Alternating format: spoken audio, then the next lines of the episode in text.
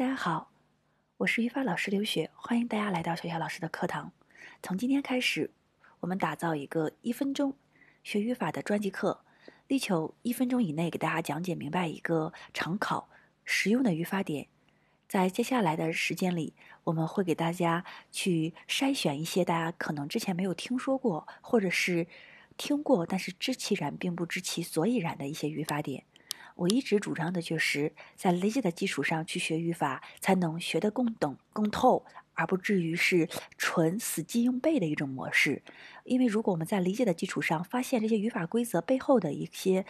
运作模式、运作规则，那么我们会发现学语法其实非常快乐，而且简单，完全没有我们想象的那么枯燥以及难懂。